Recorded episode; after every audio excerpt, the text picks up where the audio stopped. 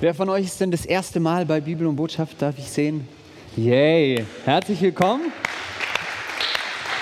Ich sage ganz kurz nochmal, Bibel und Botschaft ist eigentlich, der Name ist Programm. Wir wollen in Bibeltexte eintauchen, vielleicht ein bisschen ausführlicher, als wir es an manch anderer Stelle können. Und dann ist der zweite Aspekt immer Botschaft, dass ich versuche, das auch irgendwie zu übersetzen für unsere Zeit und auch zu überlegen, was bedeutet das für uns. Und genau das machen wir auch heute. Es geht um erste Worte.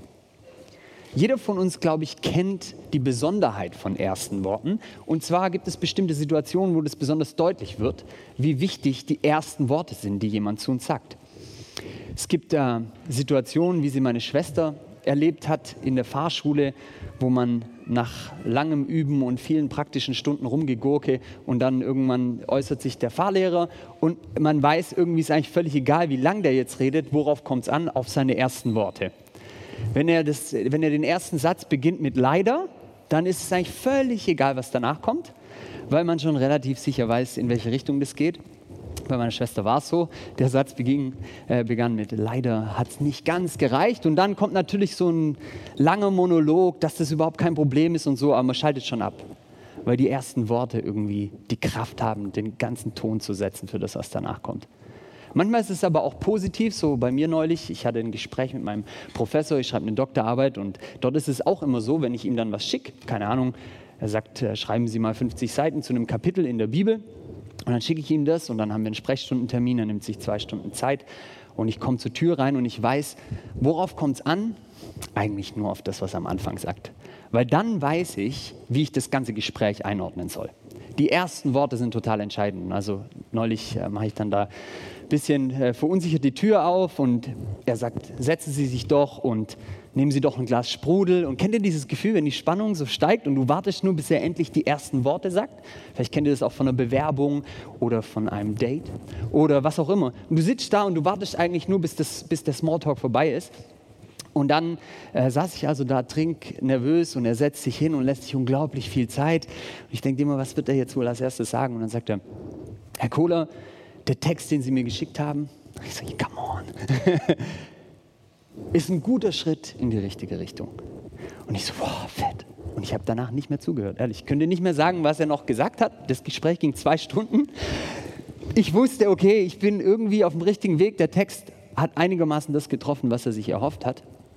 Und ähm, natürlich danach kam auch noch ganz viel Kritik und das könnten Sie anders machen und hier haben Sie den Punkt verfehlt. Aber es ist dann nicht so schlimm, oder? Wenn die ersten Worte eine Durtonart anschlagen, dann ist okay. Und wenn die ersten Worte eher so in Moll klingen, dann kann viel Gutes noch danach kommen. Man hat irgendwie das Gefühl, hm, passt irgendwie nicht mehr. Ich glaube, dass Worte insgesamt eine enorme Kraft haben, eine enorme Macht über uns haben. Und ich glaube besonders die ersten Worte, die wir hören. Von Menschen, aber auch die ersten Worte, die wir aussprechen. Ich glaube auch, dass erste Worte uns ganz stark charakterisieren. Kennt ihr Menschen, von denen ihr relativ schnell wisst, die haben so bestimmte standard-erste Worte? Bei manchen beginnt fast jeder Satz mit einem Aber. Egal, was du erzählst, die ersten Worte sind oft ein Aber. Oft kennt man das in der Familie, bestimmte Familienmitglieder, man weiß, man erzählt irgendeine Story oder irgendwas, was man gerade neu entwickelt hat oder eine coole Idee, was man vielleicht starten möchte oder was man sich vielleicht jobmäßig vorstellen könnte. Man ist sich relativ sicher, Tante Hertha beginnt mit Aber. Aber dann gibt es auch Leute, da weiß man, die sind charakterisiert durch ihre ersten Worte im Positiven. Wir haben in einem Jesus-Treff die Gewohnheit, dass wir Predigt-Feedbacks machen. Nach jeder Predigt kriegen wir im Predigtteam von mehreren Leuten Feedback. Und da gibt es manche Personen, bei denen weiß ich, egal wie ich gepredigt habe, die ersten Worte ermutigen mich immer. Ist total schön, weil ich immer Bock habe, mich mit diesen Personen zu treffen und irgendwo hinzusetzen. Und ähm, ich habe auch nicht das Gefühl, dass es unecht gemeint ist oder, oder dass es einfach nur Gelaber ist, sondern das sind Personen, deren Charakter zum Ausdruck kommt durch die ersten Worte, die sie sagen. Wisst ihr ungefähr, was ich meine? Könnt ihr mal nicken? Ich bin so ein bisschen interaktiv, danke. Super, das ist kein reiner Frontalunterricht für die, die das erste Mal da waren. Deshalb habe ich mir gedacht, wäre doch mal voll spannend, wenn die ersten Worte so eine Macht haben über uns uns sehr wichtig sind und wenn sie uns so stark charakterisieren, zu schauen, was sind eigentlich Gottes erste Worte im Neuen Testament, die er spricht. Wäre doch interessant, ob wir nicht durch die ersten Worte, die Gott ausspricht, etwas über seinen Charakter, über sein Wesen erfahren. Und dann habe ich mich mal auf die Suche gemacht und es ist ganz interessant, weil ich sehr positiv überrascht wurde. Vielleicht wissen es manche von euch. Ich würde beginnen mit ähm, den Evangelien und vielleicht kann da ja irgendjemand, hat irgendjemand eine Idee, was das Erste, was Gott sagt? Die erste direkte Rede, die wir haben von Gott oder von Jesus, was ist das Erste, was wir hören?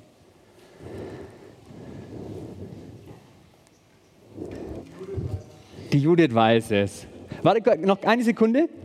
Ist doch spannend, dass wir das nicht sofort wissen, oder?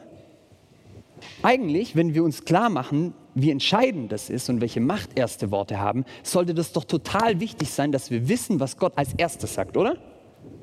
Weil Gott sagt ganz viel und Jesus sagt ganz viel. Aber wir wissen intuitiv, dass das, was jemand als erstes sagt, eine ganz große Kraft hat und irgendwie wie so ein Vorzeichen steht vor allem anderen. Deshalb, lasst uns mal hören. Judith?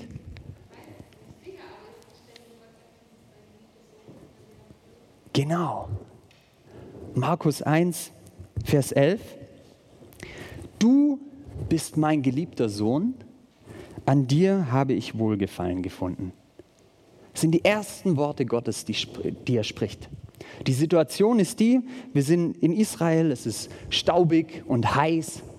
Die Leute haben wahrscheinlich Durst und Hunger, aber da ist so ein relativ verrückter Typ, der heißt Johannes in der Wüste am Jordan. Wahrscheinlich fließt ganz wenig Wasser nur und er tauft dort die Leute.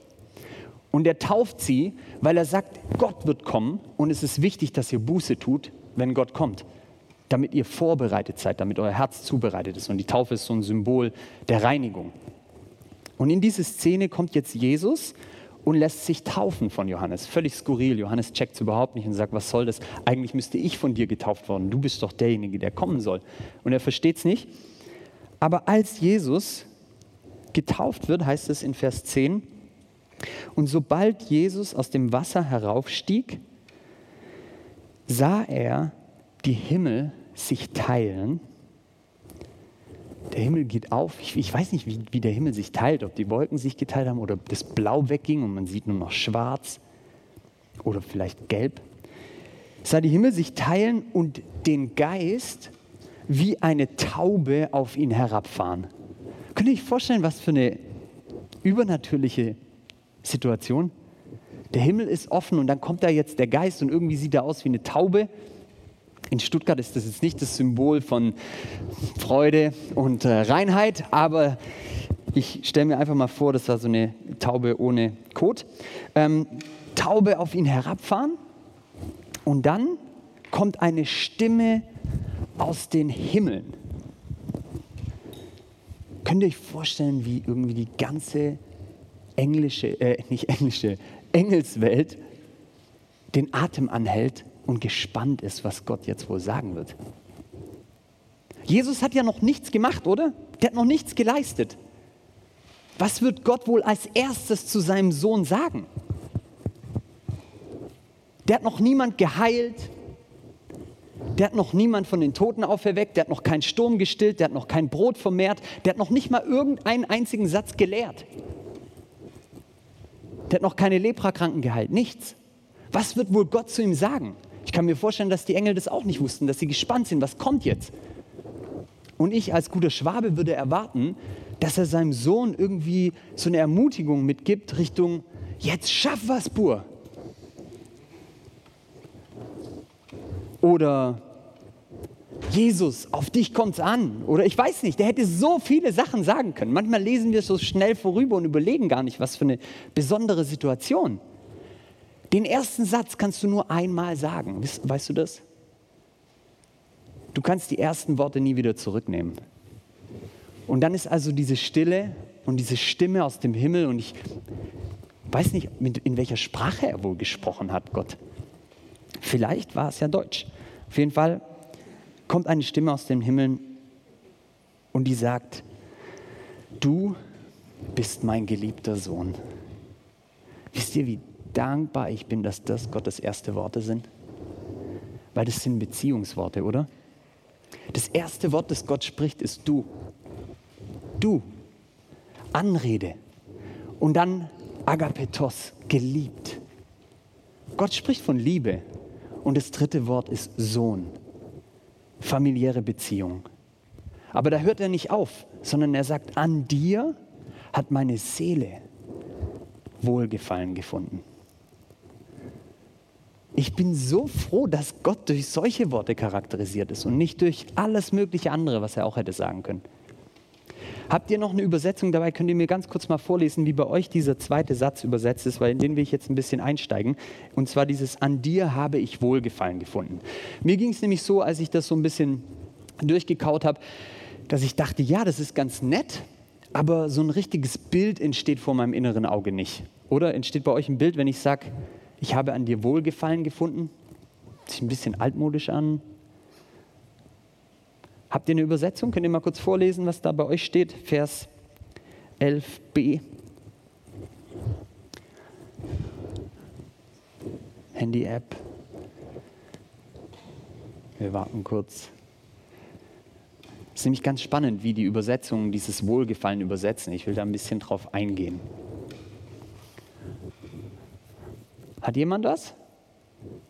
Bei mir steht, an dir habe ich Freude. Aha, an dir habe ich Freude. Da kann man sich schon ein bisschen mehr vorstellen. Sieht man vielleicht Gott, wie er ein bisschen grinst oder lacht oder so. Abgefahren, hey, wir glauben an Gott, der als erstes sagt, an dir habe ich Freude. Was, hat noch jemand eine andere Übersetzung? Es scheint enorm schwierig zu sein, diese Bibelstelle zu finden. Markus 1, Vers 11. Egal. Auf jeden Fall ist auch völlig egal, ob ihr es mir sagt oder nicht. Wir werden auf jeden Fall noch tiefer eintauchen in dieses Wort, weil ich dachte, bevor wir dann überlegen, was das Ganze mit uns zu tun hat, möchte ich erstmal noch genauer verstehen, was Gott hier eigentlich sagt. Worte haben für uns dann, weil wir darüber sprechen, ah, habe ich gar nicht hingeschrieben, wir haben ja über die Macht der Worte gesprochen. Worte haben dann Macht, wenn wir uns was unter ihnen vorstellen können. Worte sind dann abstrakt und verpuffen, wenn vor unserem inneren Auge kein Bild entsteht, kein Vorgang, den wir sehen können. Wenn ich zu euch Erlösung sage, entsteht dann vor euch ein Vorgang. Seht ihr was? Wer sieht da was ganz Klares? Nicht so viele könnte ein Grund sein, warum das Evangelium uns sehr fremd ist. Wenn ich euch erkläre, dass Erlösung was damit zu tun hat, dass ein Sklavenschiff kommt und alle schreien und sind durcheinander und dann kommen die an im Hafen und dann kommt jemand und mustert die Sklaven und sagt, hey, du bist derjenige mit den schönsten Zähnen, dich kaufe ich und dann haut er seine Münzen auf den Tisch und dann kauft er denjenigen und dann kommt jemand anders und sagt zu diesem Sklaven, du wirst gerade gekauft, wie viel hat er denn gezahlt? Und der, der ihn gerade gekauft hat, sagt ihm den Preis 20 Taler. Und der Mann kommt und sagt, für den, ich zahle 25. Und er sagt, bist du verrückt, ist der doch niemals wert, 25, da kriegst du drei andere von denen mit bisschen schlechteren Zähnen und weniger Muskeln. Der ist egal, ich kauf's. Und dann kauft er ihn für 25 Taler und dann packt er ihn und sagt, du bist frei, geh. Das ist ja Lösung. Dieses griechische Wort hat diese Geschichte, diesen Vorgang. Wenn Paulus dieses Wort benutzt, dann sieht er diesen Vorgang. Wir sehen ihn nicht mehr, deswegen ist das Wort für uns abstrakt. Und so ist es bei fast allen Worten im Neuen Testament, wenn sie uns nichts sagen, wenn wir das Gefühl haben, es ist langweilig, ist der einzige Grund der, dass wir keinen Vorgang haben, den wir sehen. Wir sehen kein Ereignis, es ist kein Film. Und deswegen ist es meine Aufgabe als Prediger und als Theologe, so lange zu schürfen, bis ich irgendwann wieder einen Vorgang sehe. Und da gibt es tolle Hilfsmittel. In der Predigt kann man das nicht so ausführlich machen, aber hier will ich mir ein bisschen die Zeit nehmen, weil ich finde, dann wird es plötzlich lebendig. Das griechische Wort Wohlgefallen haben heißt Eudokeo. Und es setzt sich zusammen aus zwei Teilen. Einmal Eu und einmal Dokeo. Und Dokeo heißt eigentlich prüfen. Und bei Prüfen kommt immer noch kein Bild, oder? Da kommt immer noch kein Vorgang. Aber wenn ich euch jetzt sage, welches deutsche Wort sich davon ableitet, dann kommt plötzlich ein Bild. Was glaubt ihr, welches deutsche Wort kommt von Dokeo? Dok. Doktor, ihr seid so schüchtern. Doktor ist ja das erste Mal Bibel und Botschaft in der neuen Saison. Ich weiß, wir müssen ein bisschen warm werden. Doktor. Habt ihr ein Bild, wenn ihr Doktor hört? Ja? An was für einen Doktor denkt ihr? Ist wichtig. Dr. Edgar Tobi. Falsch. An was für einen Arzt? Äh, ja. Bei welchem Arzt war der als letztes? Hausarzt. Ich war beim Zahnarzt, Chirurg. Und im griechischen Verständnis, was macht ein Doktor? Der prüft. Der prüft, ob alles in Ordnung ist. Und wenn alles gut ist, wenn er den ganzen jemand durchgecheckt hat, und so ein Doktor, der macht das ja wirklich ausführlich und der fühlt und der hat alle möglichen Instrumente in der Antike und checkt es. Und wenn er sagt, du bist gut geprüft, dann ist diese Person eudokeo, weil dieses Wort eu im Griechischen gut heißt. Wenn also Gott zu Jesus sagt, an dir habe ich Wohlgefallen gefunden, dann sagt er eigentlich, ich habe dich wie ein Doktor geprüft, angeschaut, um zu gucken, ob alles gut ist, ob es dir gut geht. Und ich sage, du bist gut. Da ist viel mehr Gewicht drin. Spürt ihr das? Da ist viel mehr Tiefe. Gott sagt nicht einfach nur, ich finde dich ganz nett und klappt dir mal auf die Schulter, sondern da ist was Objektives drin. Das ist eine Seinsaussage, die Gott hier ausspricht. Ein Werturteil. Ein Werturteil kennen wir meistens nur dann, wenn wir vorher was gemacht haben? Was geleistet, oder? Dass uns jemand zuspricht, wie wir als Menschen sind, gut oder schlecht, richtig oder falsch, keine Ahnung, effizient oder nicht effizient, kennen wir eigentlich nur, wenn man vorher was getan hat. Gott spricht es hier über Jesus aus, bevor Jesus irgendwas gemacht hat. Könnt ihr, vor, könnt ihr euch vorstellen, was das für einen Schub für Jesus gibt? So startet der in sein Wirken mit dieser Beziehung zum Vater. Das sind die ersten Worte, die er hört. Und wir wissen, dass Jesus noch sehr viele andere Worte hören wird, oder? Er wird so brutale Worte hören von Menschen, von seinen engsten Freunden. Er wird versucht werden vom Teufel höchstpersönlich. Aber die ersten Worte, die kann niemand mehr nehmen. Die sind ausgesprochen. Und diese ersten Worte sind verdammt gut. Jetzt wollen wir noch einen Schritt weitergehen, weil wenn jemand im Griechischen diesen Satz ausspricht, en soi eudokeo, hört jeder Jude, Ihr müsst euch vorstellen, bis zum sechsten Lebensjahr hatte jeder normale Jude die ersten fünf Bücher Mose auswendig gelernt und die meisten sind dann weiter in die Schule gegangen und bis zwölf konnten sie das komplette Alte Testament auswendig. Wenn die diesen Satz hören, und es sind wahrscheinlich Erwachsene oder wer auch immer da mit dem rumhängt, dann geht bei denen sofort die äh, Signalglocken los und die wissen, den Satz kennen wir doch. Das ist nicht so, dass irgendwie dieser Satz einfach so in der Luft hängt, sondern der erinnert, uns, äh, der erinnert uns an, an was. Und sie überlegen, wo haben wir denn so etwas Ähnliches schon mal gehört?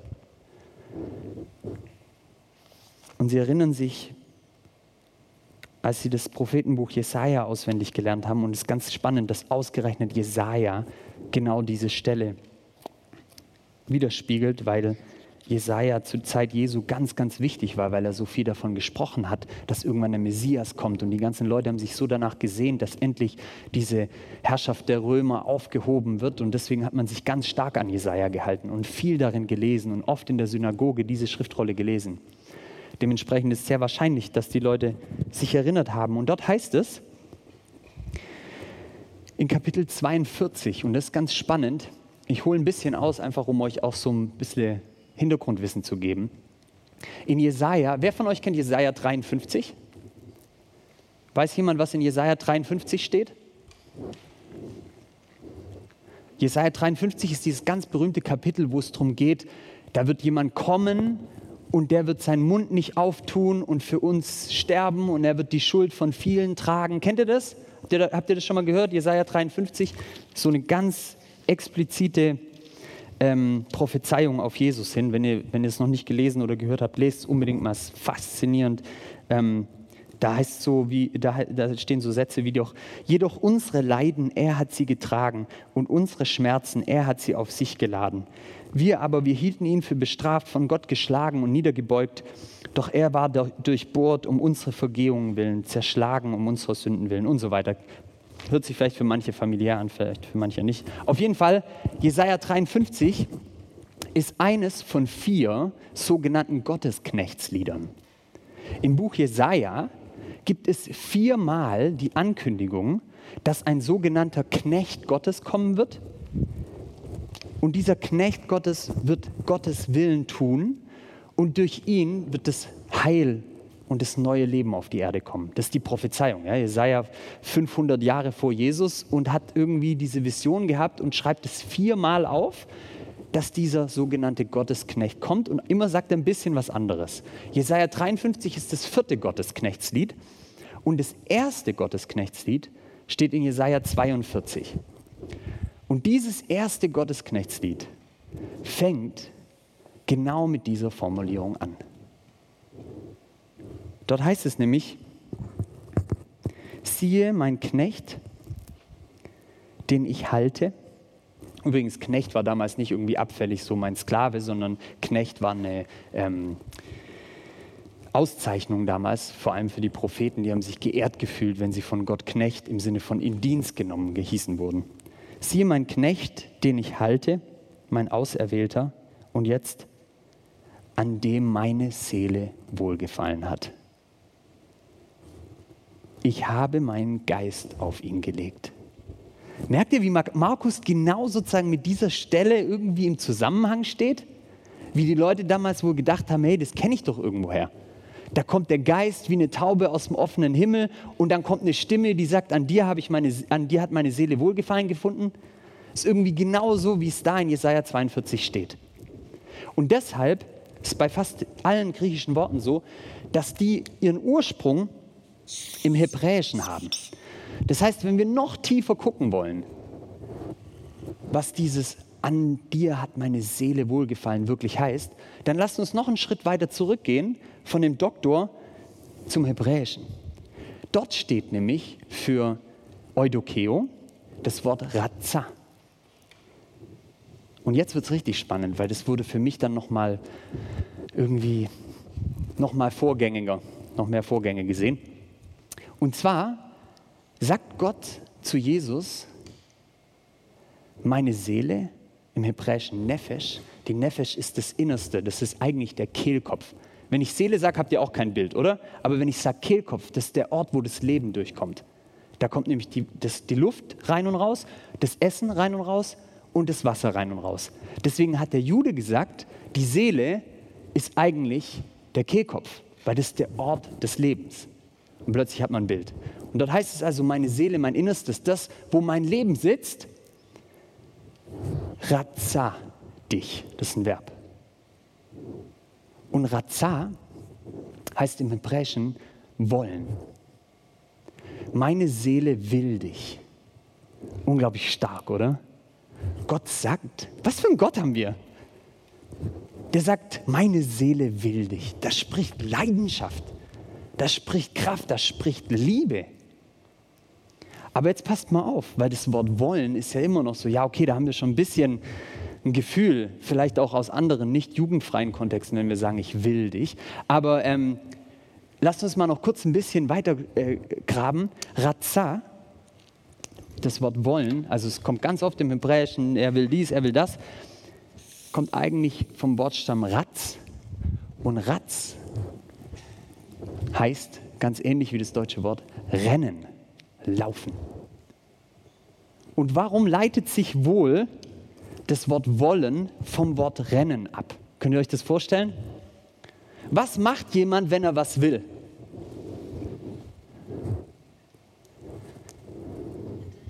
Ja, wenn du was richtig willst, da hinten so eine Bionade, dann fühlst du, wie es dich dahin zieht und wenn du freie Bahn hast und ihr hier nicht alle steht und ich mega Durst habe, dann fange ich an zu laufen. Und wenn ich es richtig stark will, dann fange ich sogar an zu rennen. Das heißt, wollen, wenn jemand wirklich was will, dann kommt es darin zum Ausdruck. Das heißt, dann sehe ich es, den Vorgang, darin, dass er darauf zuläuft und sogar darauf zurennt. Wenn, wenn Gott zu Jesus sagt, an dir hat meine Seele wohlgefallen, dann sagt er, meine Seele will dich. Und es kommt darin zum Ausdruck, dass ich mich dir nähern will und dass es mich zu dir hinzieht, dass ich auf dich zu renne. Und jetzt eine krasse Frage. Wer rennt noch im Neuen Testament auf Leute zu? Wer rennt? Wer rennt, Judith? Amen. Der Vater vom verlorenen Sohn. Völlig unvorstellbar in, in der Antike, dass von Gott gesprochen wird als von einem Edelmann, der rennt. Die arabischen Übersetzungen haben das bis ins 19. Jahrhundert mit Laufen übersetzt, beziehungsweise mit Beeilen, weil es ihnen so schamvoll vorkam, dass ein alter Mensch rennt. Weil wenn du rennst, musst du deine, dein Gewand hochziehen und dann sieht man die nackten Beine und das war so ziemlich das äh, Beschämendste, was man machen konnte. Und in Lukas 15 wird beschrieben, dass Gott ein Gott ist, der vor Leidenschaft rennt auf den verlorenen Sohn zu. Und was macht er dann? Er knutscht ihn ab. Zieht euch das mal rein, was für üble Bilder das sind. Wirklich, für die Religiösen war das so haaresträubend, was Jesus erzählt. Jesus, von was für einem Gott sprichst du? Das ist doch nicht mehr normal, da ist doch gar keine Ehre mehr, da ist gar keine Distanz mehr, da ist gar nicht mehr irgendwie auch eine Unterscheidung. Da ist Gott und da sind wir Menschen. Du redest von Gott wie so von so einem verliebten Teenie beim Justin Bieber Konzert. Und der rennt ja noch auf jemanden zu, der nach Schwein stinkt, das unreine Tier. So redet Jesus über Gott. Was glaubt ihr, woher könnte Jesus die Idee haben, dass Gott so ist? Könnte er die Idee dadurch bekommen haben, dass es das Erste war, was er von Gott gehört hat? Er gesagt, vielleicht hat, hat es auf Hebräisch gehört, ich bin ein Gott, der auf dich zuratzt meine Seele will dich so, dass ich anfange zu laufen, was mich nicht hält. Und es hört dieser Jesus und es prägt ihn, es verändert sein Herz. Und es macht was mit ihm. Könnt ihr euch das vorstellen, dass das sein Gottesbild tief prägt? Vor allem deshalb, weil diese Worte, die er hört, für ihn mit Bildern verbunden sind. Er kann sich was darunter vorstellen. Und ich habe versucht, das jetzt mit euch ein bisschen nachzuvollziehen, damit wir ungefähr vielleicht an einem ähnlichen Punkt sind und spüren können, dass das Macht hat und Kraft, diese ersten Worte.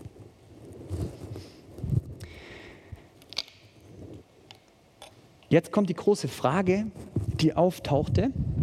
Und zwar könnte man ja sagen, okay, eigentlich ist es schon an sich eine coole Botschaft, dass wir an so einen Gott glauben ich kenne nicht viele andere Gemeinschaften, die solche Sätze in ihren heiligen Schriften haben. Ich finde es einfach nur geil und ich bin total stolz und ich freue mich drauf, mit diesem Gott Zeit zu verbringen. Aber man könnte jetzt auch sagen, Nico ist ja schön und gut, dass Gott das zu Jesus sagt. Was ist denn mit mir? Und ich möchte euch da was vorlesen. Ein Kumpel von mir hat nämlich neulich eine WhatsApp geschrieben, hat gesagt, hey Nico, ähm, du kennst ja den Vers aus Markus 1,11, äh, ich würde es gerne sehen, wie das auf Aramäisch geschrieben aussieht. Ich würde mir das gerne auf den Arm tätowieren. Und dann habe ich ihm erstmal so ein bisschen erklärt, dass das gar nicht auf Aramäisch steht, sondern eigentlich auf Griechisch und eigentlich kommt es aus dem Alten Testament. Und ich habe ihm dann 400 äh, WhatsApp geschrieben mit dem alttestamentlichen Hintergrund und so.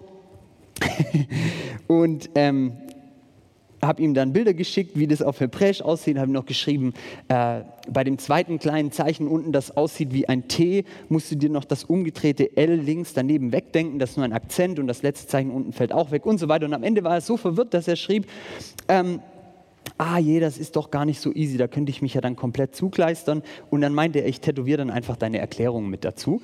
Und so haben wir dann hin und her geschrieben, aber am Ende kam die, Witz, die interessante Frage, die mir, wo es mir ganz ähnlich ging, als ich das gelesen habe und als ich verstanden habe, was das für kraftvolle erste Worte sind, hat er gesagt, ja cool, ich wollte mir das als Tattoo stechen lassen, bin aber unschlüssig, weil Gott das ja eigentlich zu Jesus sagt.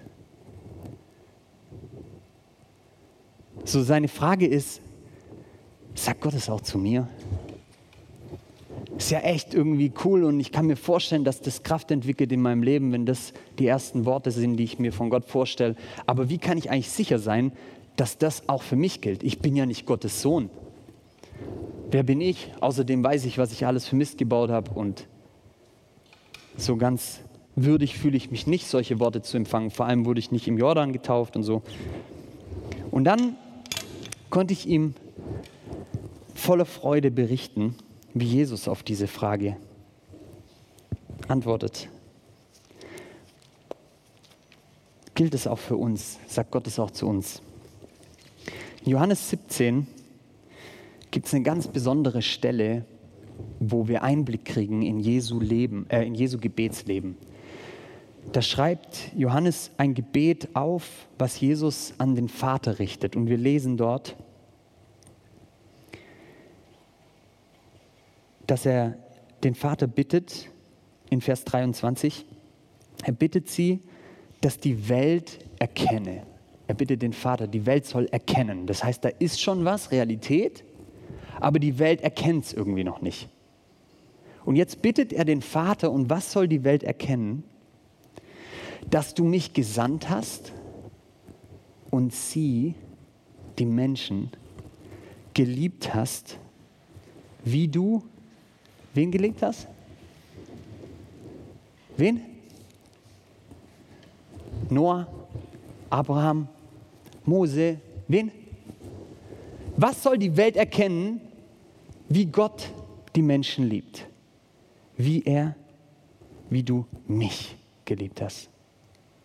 Jesus ringt mit dem Vater darum, dass wir endlich erkennen, dass dieselbe Liebe, die Gott zu ihm hat, für uns ist, weil es gibt insgesamt sowieso nur eine Liebe. Und ihm ist es so ein Bedürfnis, weil er checkt, dass die Welt es nicht erkennt, deshalb muss er darum bitten. Und dann sagt er in Vers 26, und ich habe ihnen deinen Namen kundgetan, du bist der Gott, der rennt, und ich werde ihn kundtun. Warum? Warum macht es Jesus? Damit, Vers 26, damit die Liebe, womit du mich geliebt hast, damit diese Liebe, diese Worte, diese Kraft, diese bedingungslosen ersten Worte, damit diese Liebe, womit du mich geliebt hast, wo soll die sein? Damit diese Liebe in ihnen sei und ich in ihnen. Jesus will, dass die Welt erkennt, dass der Vater uns genauso liebt, wie er den Sohn geliebt hat und dass dieselbe Liebe in uns ist. Wir stellen uns ja schon manchmal vor, dass Gott Liebe hat und so, aber ich glaube, wir stellen uns vor, dass er unterscheidet, oder? Stellt ihr euch wirklich vor, dass Gott euch genauso liebt wie Jesus? Dieselbe Liebe, das ist schon krass, oder? Überlegt mal, wie sehr der wohl Jesus liebt, das können wir uns vorstellen, oder? Jesus, sein einziger Sohn, der alles irgendwie gemacht hat und der die Füße wäscht und irgendwie sich hingegeben hat und können wir uns irgendwie vielleicht vorstellen, dass Gott den liebt. Aber das, und vielleicht können wir uns auch vorstellen, dass er uns liebt. Aber es ist vielleicht so ein bisschen wie, ja gut, ich liebe meinen Sohn Leonard und ich liebe auch die kleine äh, Nachbarstochter Lea, aber ganz ehrlich, ich liebe die ein bisschen anders als mein Sohn Leonard. Oder? So machen wir es doch die ganze Zeit und ist auch völlig legitim. Meine Frau Dina liebe ich ein bisschen anders als die Helene. Wäre auch komisch, wenn nicht. Aber jetzt macht Jesus hier den Ausspruch, dass er sagt, wenn es um die Liebe des Vaters geht, dann ist es ihm ein Herzensanliegen, so dass er dafür betet, dass wir checken, dass es dieselbe Liebe ist, die gleiche Liebe. Und dass deshalb das, was für Jesus gilt, für uns gilt. Und diese bedingungslosen Worte. In Johannes 14, 20 sagt er das noch auf eine andere Art und Weise. Für mich ein ganz, ganz wichtiger Vers. Bitte merkt ihn euch, lernt ihn auswendig, hängt ihn euch irgendwo hin. Ist für mich ein ganz wertvoller theologischer Satz, weil er so viel prägnant auf den Punkt bringt. Da spricht er darüber, wenn er eines Tages aufgefahren sein wird in den Himmel und uns den Heiligen Geist gibt, den wir hier spüren. Und den spüren wir immer dann, wenn in unserem Herz irgendwie so ein bisschen Hoffnung aufkeimt. Wenn wir das Gefühl haben, das Leben macht Sinn und da gibt es wenigstens einen nächsten Schritt. Wenn wir diesen Heiligen Geist spüren, dann sagt Jesus, an jenem Tag, wenn der Heilige Geist da ist, dann werdet ihr erkennen, wieder erkennen. Das heißt, da ist schon was da, aber ihr werdet erkennen, dass ich in meinem Vater bin und ihr in mir und ich in euch. Ihr werdet ein bisschen verwurstelt und irgendwie so, wow. aber Jesus sagt, ihr werdet erkennen, dass diese Unterscheidung zwischen mir und euch eigentlich gar nicht existiert, weil wir gehören zusammen. Liebe verbindet. Du kannst nicht mehr wirklich unterscheiden, wenn du von Herzen verliebt bist. War das jetzt eigentlich deine Idee oder meine Idee? Kennt ihr die Momente? War das jetzt dein dummer Spruch, den du als erstes rausgelassen hast? Und jetzt sage ich ihn auch. War das deine Macke? Man weiß es nicht mehr, weil man so eng zusammenwächst. Und er sagt, ihr werdet erkennen, dass ihr in mir seid und ich in euch. Und so stelle ich mir vor, wenn ich in Jesus bin und Gott das zu Jesus sagt, dass er es zu mir sagt, es die gleiche Liebe ist. Was bedeutet das, wenn das die ersten Worte sind, die Gott zu uns spricht? Was ist so in deinem Herz, wenn du, dann dran, wenn du dran denkst, was Gott so als erstes zu dir sagt? Gott kann ja viel sagen, oder? Auch im Neuen Testament steht ja viel, was wir alles machen sollen und was alles wichtig ist und wie wir unser Leben leben sollen. Aber was sagt Gott als erstes zu dir? Das würde mich mal interessieren. Ich habe die Erfahrung gemacht, dass wir oft denken, das Erste, was Gott zu uns sagt, ist das, was wir oft erlebt haben von Menschen, dass sie als erstes zu uns sagen. Ein Freund von mir hat mir neulich erzählt, wie er aufgewachsen ist im Ruhrpott äh, in einer kleinen Schule und die, er war in der Grundschule einfach nicht der hellste und äh, er und sein Kumpel haben viel Scheiß gebaut, Streiche und Tische umgeschmissen und so weiter und haben nicht wirklich gute Noten geschrieben. Und die Lehrerin hat irgendwann beide herangezogen und es waren die ersten Worte, die er von dieser Lehrerin direkt zu sich gesprochen gehört hat. Und diese Lehr Lehrerin sagt, aus euch zwei wird mal nichts, ihr werdet am Fließband landen. Und das hat ihn geprägt. Er hat mir erzählt, das hat ihn geprägt. Diese ersten Worte von so einer Autoritätsperson, von dem man irgendwie dieses Eudokeo erwartet, wie so ein Doktor, die einen prüft und dann sagt sie, nicht eu. Was habt ihr so gehört an ersten Worten? Und oft erwarten wir dann Ähnliches von Gott. Vielleicht ist heute Abend so eine Möglichkeit, wo das irgendwie sich verändern darf, wo was Neues reinkommt wo wir anfangen zu vertrauen, dass bei all den vielen Sachen, die Gott vielleicht sagt und auch schon zu dir gesagt hat, wir uns erinnern dürfen, was er als erstes sagt. Und wenn wir das verinnerlichen, dann entsteht so ein Gefühl von Zuhause. Kennt ihr so Orte, wo ihr das Gefühl habt, das sind die ersten Worte einfach immer irgendwie gut? Ich hatte so einen Ort als Kind, als äh, kleiner Bub auf dem Dorf ähm, irgendwo in der Pampa gewohnt und da gab es ein kleines Dorf mit vielleicht 20 äh, Höfen und eine Familie, die hat einen Schweinestall mit 500 Schweinen, vielen Traktoren, Kuhstall und so weiter und ich durfte dahin, ich war vielleicht fünf oder so und habe da Tage und Wochen verbracht im Sommer, bin hinten auf dem Traktor mitgefahren und bin das erste Mal Auto gefahren mit sieben und so, es war herrlich. Und diese Frau, ich weiß gar nicht, ich weiß ehrlich nicht, wie sie mit Vornamen heißt, weil die, dort hatte jeder Spitznamen, wie es halt auf dem Dorf ist. Und diese Frau hieß Kuddemame. Das hört sich schon gemütlich an, gell? Kuddemame. War schwäbisches Dörfle. Und bei der Kuddemame war es so, als kleines Kind checkt man das ja nicht, was da los ist. Aber ich wusste, dort ist ein Zuhause, wo ich immer gewollt bin. Da stand wie über, der, über dieser Tür stand einfach so dieses fette, meine Seele ratza dich, meine Seele will dich.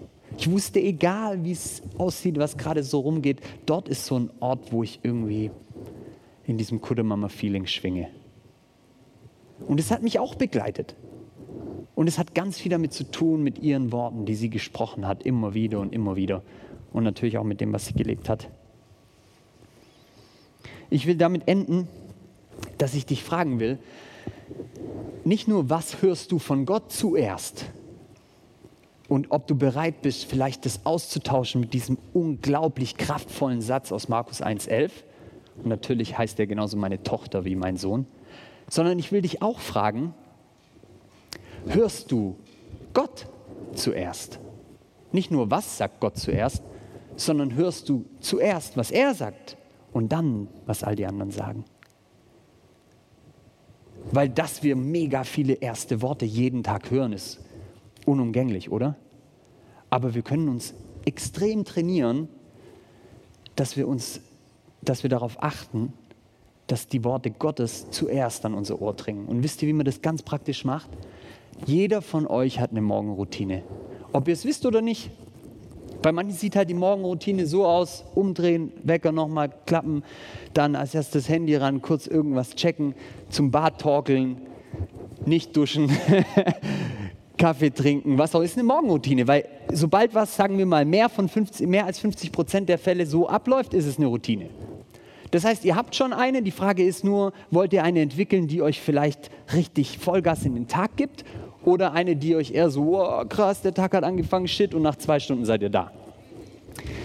Deshalb ein Tipp, wie wir das, was wir heute jetzt hier durchexerziert haben und durchüberlegt haben, praktisch machen können. Wenn ihr das wirklich auch als erstes tatsächlich erfahren wollt, dann macht es doch so. Ich habe eine Morgenroutine, bei der ist ein fester Teil. Ich habe ich hab so ein äh, Dokument mit verschiedenen Fragen, die ich mir morgen stelle, die mir einfach, die mir gut tun. Und die erste Frage, die da drauf steht und die ich mir jeden Morgen, wenn ich irgendwie äh, ein Katastrophenabend war, stelle, die erste, die da steht, heißt, was sagt Gott zu dir? Das ist die erste Frage, die ich mir morgens stelle. Und wisst ihr, was ich jeden Morgen als erstes höre? Du bist mein geliebter Sohn, meine Seele will dich. Boah. Und manchmal ist es so übertrieben, dass ich denke, hey Gott, Piano, Mann, ich bin gerade aufgewacht, 6.30 Uhr und du redest schon von, du willst mich und so. Aber es tut mir immer gut, es gibt mir immer Energie. Und ganz oft ist es ein Kampf, weil ich schon natürlich die ersten Worte höre, die wahrscheinlich dann mein Prof sagen wird oder die Frau an der Kasse oder meine Frau oder meine Kinder. Aber trotzdem, ich höre sie zumindest einmal. Und ich sitze einfach nur da und es braucht genau 20 Sekunden und ich höre sie mir an. Und wenn dann die Stimme kommt, die sagt, ja, das hat er aber nur zu Jesus gesagt, nee, nee, nee, dann erinnert ihr euch an Johannes 17 und dann sagt ihr, ja, aber Gott hat auch noch ganz viel anderes gesagt, dann sagt ihr, ja, aber als erstes hat er das gesagt. Probiert es doch mal aus, wenn ihr Lust habt, einfach mal in dieser Woche, habt eh eine Routine, ganz leicht zu integrieren. Danke fürs Zuhören, danke fürs Mit Eintauchen in diesen Text und lasst uns das noch kurz praktisch machen. Ich habe das Gefühl, das wäre gut, wenn wir da noch so einen Punkt dran machen. Und deshalb steht doch auf und wir wollen diese Dinge noch Gott persönlich sagen, so wie es für euch passt. Wenn ihr Lust habt, macht die Augen zu. Und ich bete noch.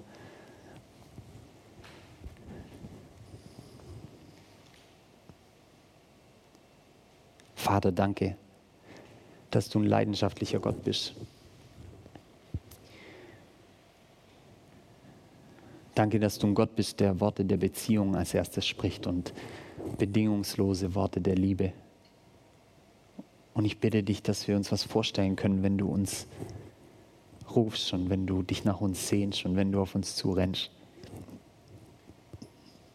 Und du weißt, wer jetzt hier heute steht und für, für wen das total schwierig ist, irgendwie das an sich ranzulassen oder was es da vielleicht auch für Hindernisse gibt in unseren Köpfen, in unseren Herzen, was wir an Erfahrungen gemacht haben. Heiliger Geist, du hast Kraft und du kannst da durchbrechen, durch all das. Und ich bitte dich, dass du das jetzt tust dass du für diesen kurzen Moment Vertrauen schenkst, dass das,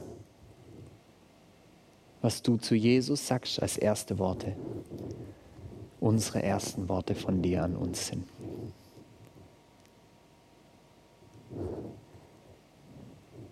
Wenn du merkst, dass das für dich passt und dass du irgendwie dir vorstellen kannst, dass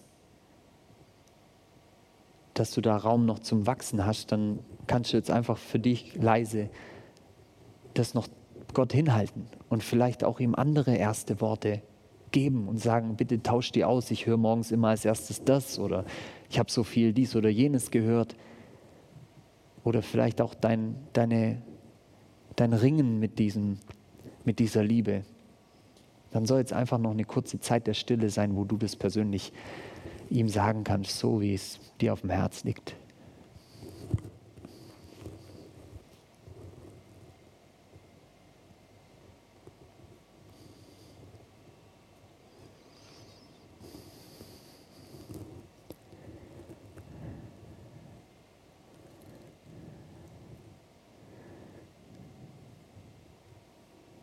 Vater, danke, dass du unsere Gebete hörst und dass du unser Herz kennst.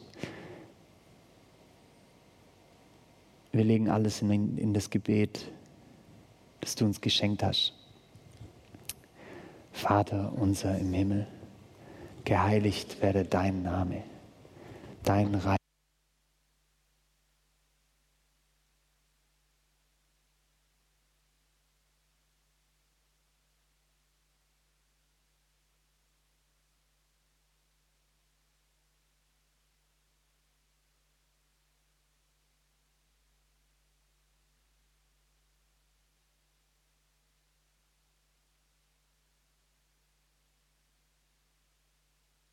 Herrlichkeit in Ewigkeit.